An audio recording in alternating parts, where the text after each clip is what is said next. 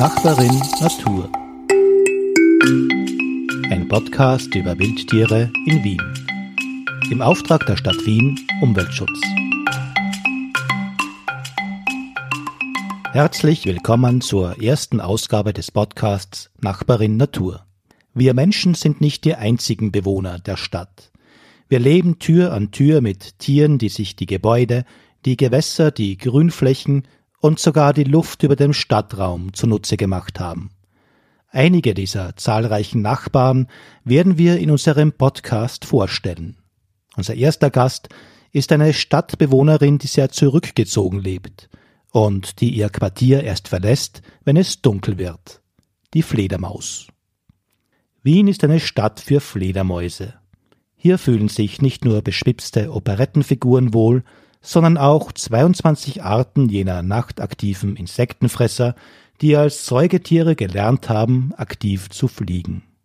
In Wien leben unter anderem die Alpenfledermaus, die Weißrandfledermaus, die Zwergfledermaus, die seltene Nymphenfledermaus und der große Abendsegler. Ferdinand Schmeller von Stadt Wien Umweltschutz erklärt, warum sich Fledermäuse in Wien so wohlfühlen. Wien ist eine ganz besondere Stadt für Fledermäuse, weil es so eine vielschichtige Stadt ist mit so vielen verschiedenen Lebensräumen.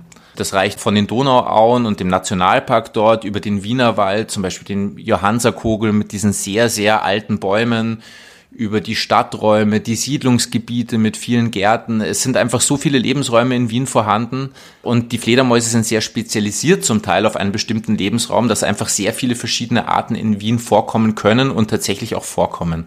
In Österreich gibt es 28 Arten und eben 22 von diesen Arten kommen tatsächlich in Wien vor und das ist natürlich ein ganz schön beträchtlicher Anteil, vor allem wenn man jetzt bedenkt, dass ja die Fläche der Stadt gar nicht so groß ist. Diese verschiedenen Lebensräume, auf die die Fledermäuse so spezialisiert sind, sind natürlich sehr unterschiedlich. Eben entweder es gibt sehr alte Bäume, die für die Fledermäuse als Behausung wichtig sind und eben auch entsprechendes Nahrungsangebot, oder eben auch es gibt große Gebäude, die ähnlich wie Felswände perfekte Schlupfwinkel für die Fledermäuse bieten. Und deswegen gibt es sogar im ersten Bezirk einige Fledermausarten, die dort wirklich vorkommen und ihre Quartiere haben. Theoretisch kann man fast überall in Wien Fledermäuse beobachten. Warum sieht man sie dann so selten? Tatsächlich ist es so, dass Fledermäuse eben relativ schwierig zu erforschen sind wegen ihrer nächtlichen Lebensweise. Und deswegen kennen wir nur wenige Kolonien tatsächlich in Wien. Wir kennen zum Beispiel eine Kolonie im 13. Bezirk, wir kennen einige Kolonien auch im ersten Bezirk. An welchen Orten lassen sich Fledermäuse besonders gut beobachten? Wenn man Fledermäuse jetzt aber beobachten will, dann sollte man sich so gar nicht so sehr an die Quartiere, also die Verstecke der Tiere halten, sondern man sollte dorthin gehen, wo sie Nahrung finden. Und Nahrung finden Fledermäuse dort, wo es viele Insekten gibt zum Beispiel eben oft auch an Gewässern, wo Insektenlarven schlüpfen und es dann an wenigen Tagen ein irrsinniges Insektenangebot gibt und dort kommen dann die Fledermäuse gezielt hin und nutzen dieses. Und sie nutzen eben auch die Gewässer tatsächlich zum Trinken und deswegen, wenn man Fledermäuse beobachten möchte, sollte man sich am besten in der frühen Dämmerung und in den frühen Abendstunden an ein Gewässer begeben. Die warme Jahreszeit ist ideal, um Fledermäuse zu beobachten. In den Sommernächten ist in den Lüften am meisten los. Aber einige Fledermausarten fliegen auch noch bis tief in den Herbst hinein. Bei uns kann man Fledermäuse eigentlich zwischen April, also ab den ersten lauen Frühlingsnächten bis in den Oktober, vielleicht sogar November hinein beobachten. Es hängt ein bisschen von der Art ab. Am besten lassen sie sich aber sicher in den Sommermonaten beobachten. Zur richtigen Zeit, am richtigen Ort und mit etwas Geduld kann man in Wien also durchaus so manche Fledermaus sehen. Aber um welche Arten handelt es sich? Wenn eine Fledermaus so in der Dämmerung herumflattert, ist es nicht so einfach, sie rein optisch zu bestimmen. Bei Fledermäusen ist es sehr schwierig eigentlich tatsächlich die Arten zu bestimmen, ohne dass man das Tier wirklich vor sich hat und ganz detaillierte kleine Merkmale bestimmen kann, zum Beispiel an den Zähnen oder am Ohr. Also Fledermäuse lassen sich am ehesten noch durch die Rufe bestimmen. Und dafür gibt es verschiedene Geräte. Es gibt sogenannte Fledermausdetektoren, die quasi die Ultraschallrufe von den Tieren in den akustischen hörbaren Bereich untertragen und die dann auch anzeigen, auf welcher Frequenz das Tier ruft und somit lässt sich zumindest ungefähr eingrenzen, um welche Art es sich handeln könnte. Und es gibt tatsächlich sogar Bausätze, ganz günstige Bausätze für diese Fledermausdetektoren, wo man das halt einfach nur mal ausprobieren kann. Es gibt aber natürlich auch sehr teure Profigeräte, wo man dann zum Teil sogar angezeigt bekommt, um welche Art es sich jetzt da handeln könnte. Ich sag handeln könnte, weil eben auch das nicht immer zu 100 Prozent funktioniert, weil Fledermäuse einfach doch sehr komplexe Lebewesen sind. Manche Fledermäuse fallen durch ihre etwas andere Lebensweise auf. Eine dieser Fledermausarten ist der große Abendsegler. Man sieht ihn in Wien eher im Winter, und er beginnt seine Jagdflüge schon in den frühen Abendstunden. Der große Abendsegler ist zum einen sehr auffällig, weil er eben, wie der Name schon sagt, bereits in den Abendstunden segelt. Es gibt sogar im Herbst, jetzt so im Oktober, kann man ihn zum Teil ähm, am Nachmittag beobachten, bevor es dunkel wird. Es gibt auch Plätze in Wien, wo man ihn gut beobachten kann, bis in den Winter hinein. Zum Beispiel die Peterskirche im ersten Bezirk ist ein großes Abendseglerquartier. Und wenn man im Winter eben dort ist, dann in den frühen Abendstunden, dann kann es durchaus passieren, dass man die Abendsegler um die Kirche kreisend beobachten kann. Auch wenn man Fledermäusen nicht persönlich begegnet. Fledermausexperten wie Ferdinand Schmeller finden heraus, wo sie zu Hause sind. Denn Fledermäuse hinterlassen ganz charakteristische, verräterische Spuren. Wenn Sie die Tiere nicht direkt sehen, dann merken Sie es wahrscheinlich, weil Sie irgendwo den Code finden. Also auch wenn ich mir Häuser und Dachböden und ähnliches anschaue, achte ich vor allem auf den Code. Wir schauen immer alle nach unten. Die Leute sind immer etwas verwundert und denken sich, warum schauen die auf den Boden? Die Fledermäuse hängen doch oben. Aber wir schauen eben nach unten, weil wir tatsächlich am Boden den Code suchen. Und der Code schaut sehr ähnlich aus wie der Code von Mäusen. Man kann sich das vorstellen wie so ganz kleine, dünne Würstel, wenige Millimeter lang, vielleicht so drei, vier, fünf Millimeter lang. Und der Unterschied zum Mäusekot ist aber, dass man diese Kotwürstel ganz einfach zwischen zwei Fingern zerreiben kann und dann wird daraus ein ganz feiner, glitzernder Staub. Das geht nur deswegen, weil in diesem Kot eben vor allem der Chitinpanzer, also die harte Schale der Insekten drin ist und die lässt sich eben ganz leicht so zerreiben im Kot. Dagegen bei den Mäusen sind pflanzliche Bestandteile im Kot mit drin und die lassen sich eben nicht zerreiben. Das heißt, wenn Sie zum Beispiel im Dachboden, in einer Nische oder in einer Feuermauer eine kleine Ansammlung oder vielleicht auch ganz viele von diesen kleinen Würsteln finden und die lassen sich leicht zwischen zwei Fingern zerreiben, dann haben Sie dort wahrscheinlich ein Fledermausquartier. Als Fledermaus lässt es sich in Wien gut leben. Die Stadt bietet alles, was Alpenfledermaus, großer Abendsegler und Co. so brauchen. Eine Fledermaus braucht, um gut leben zu können, auf jeden Fall ein Quartier, also ein Versteck.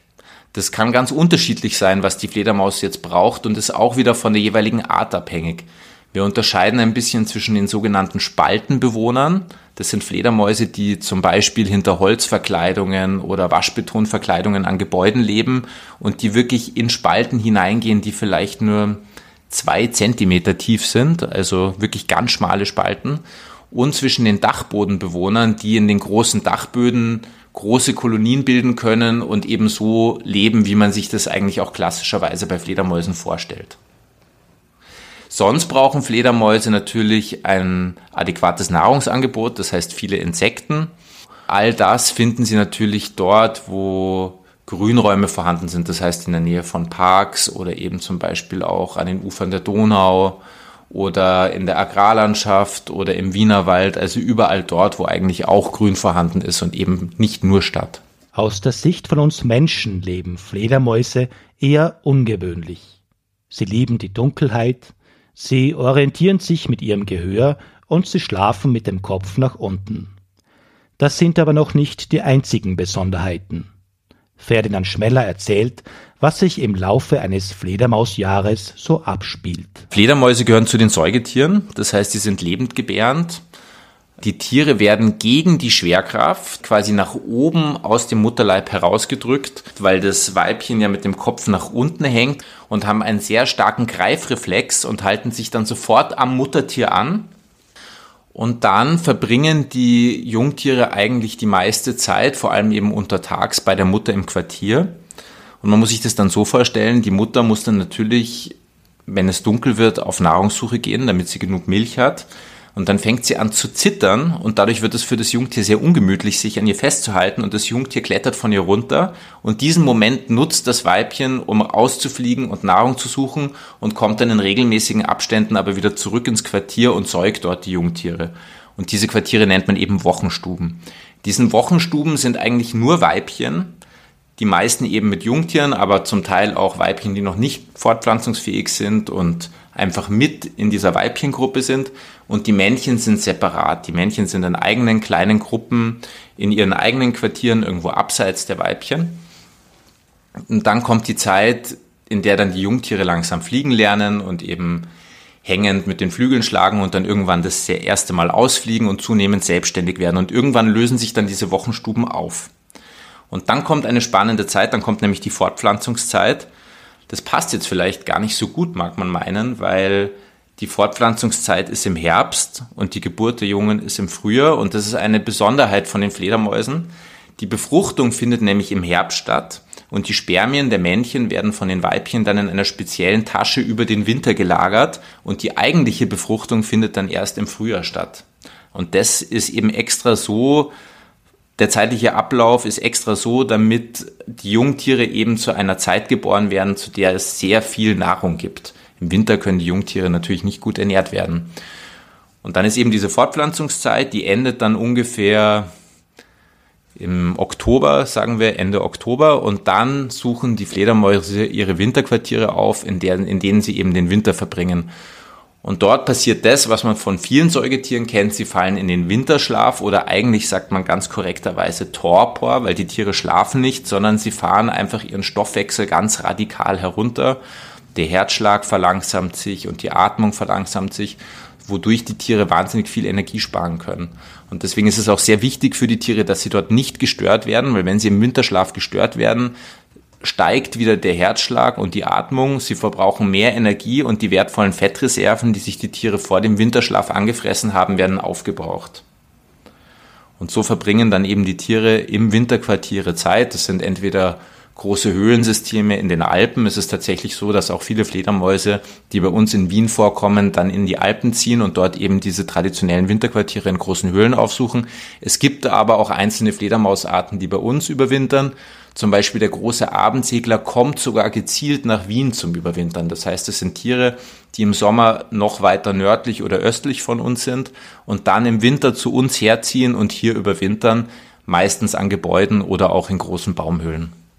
Und dann kommt eben wieder das Frühjahr, die Tiere wachen langsam auf, die Weibchen suchen die Wochenstuben auf, die Männchen suchen ihre Männchenquartiere auf und das ist ungefähr der Jahresverlauf der Fledermäuse. Abhängig von der Art werden Fledermäuse an die 20 Jahre alt. Das ist genug Zeit, um ein Junges nach dem anderen großzuziehen.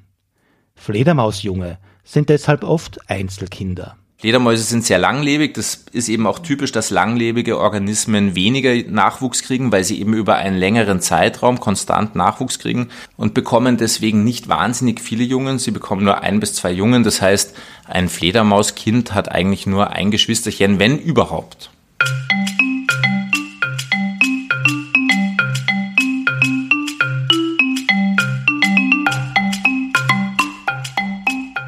Seine Nachbarn kann man sich nicht aussuchen. Auch nicht Nachbarin Natur. Und das ist gut so. Ungeachtet dessen hat man als Hausbewohner oder Gartenbesitzer großes Glück, wenn sich Fledermäuse dazu entschließen, in die Nachbarschaft oder auf dem Dachboden einzuziehen. Sie sind sehr nützlich, weil sie eben auch Schädlinge vertilgen. Es gibt sogar eine Studie aus den USA über den Nutzen von Fledermäusen für die US-Landwirtschaft und der Nutzen von diesen Fledermäusen für die US-Landwirtschaft als Schädlingsvertilger wird auf mehrere Milliarden Dollar geschätzt. Also wenn Sie einen Garten haben, dann sind Fledermäuse das Beste, was Ihnen passieren kann, kann man sagen.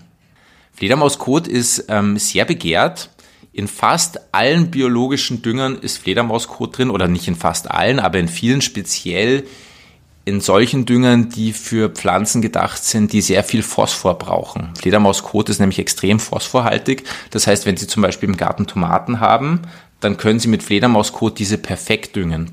Fledermäuse anzulocken ist nicht ganz so einfach. Aber man kann im Garten und im Haus die richtigen Voraussetzungen für sie schaffen.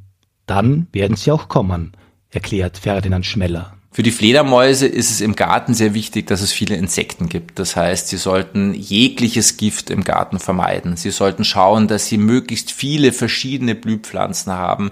Vielleicht auch Pflanzen, die in der Nacht blühen und besonders wertvoll für Nachtfalter sind. Sie sollten schauen, dass sie kleine wilde Ecken haben, wo vielleicht Laufkäfer oder andere Tiere vorkommen, die ebenfalls wieder gerne von den Fledermäusen gefressen werden. Und speziell bei ihrem Haus könnten Sie schauen, dass Sie vielleicht im Dachboden einfach eine Öffnung haben, durch die Fledermäuse ein- und ausfliegen können. Sie könnten an den Fassaden Fledermauskästen aufhängen, entweder aus Holzbeton oder aus Holz. Da gibt es im Internet zahlreiche Bauanleitungen. Man muss wirklich schauen, dass das korrekt ausgeführt wird, sonst funktioniert es leider nicht. Und was auch nicht unwichtig ist, sind alte Bäume. Das heißt, wenn Sie einen alten Baum haben mit Baumhöhlen, den sollten Sie unbedingt stehen lassen. Um Schäden am Haus oder andere Unannehmlichkeiten muss man sich übrigens keine Sorgen machen, wenn Fledermäuse nebenan wohnen. Also grundsätzlich machen Fledermäuse keine Schäden an Gebäuden, sind ja auch ganz kleine Tiere.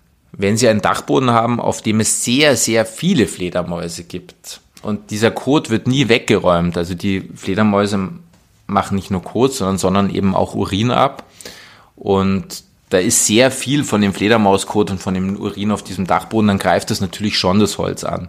Es ist aber grundsätzlich jetzt nicht so, dass die Fledermäuse Schäden machen. Vor allem nicht, wenn man regelmäßig putzt, also zumindest alle paar Jahre mal den Kot vom Dachboden wegräumt und schaut eben, dass das nicht zu viel wird, dann hat man eigentlich kein Problem mit den Fledermäusen. Fledermäuse leben zurückgezogen und haben einen ausgezeichneten Ordnungs- und Orientierungssinn.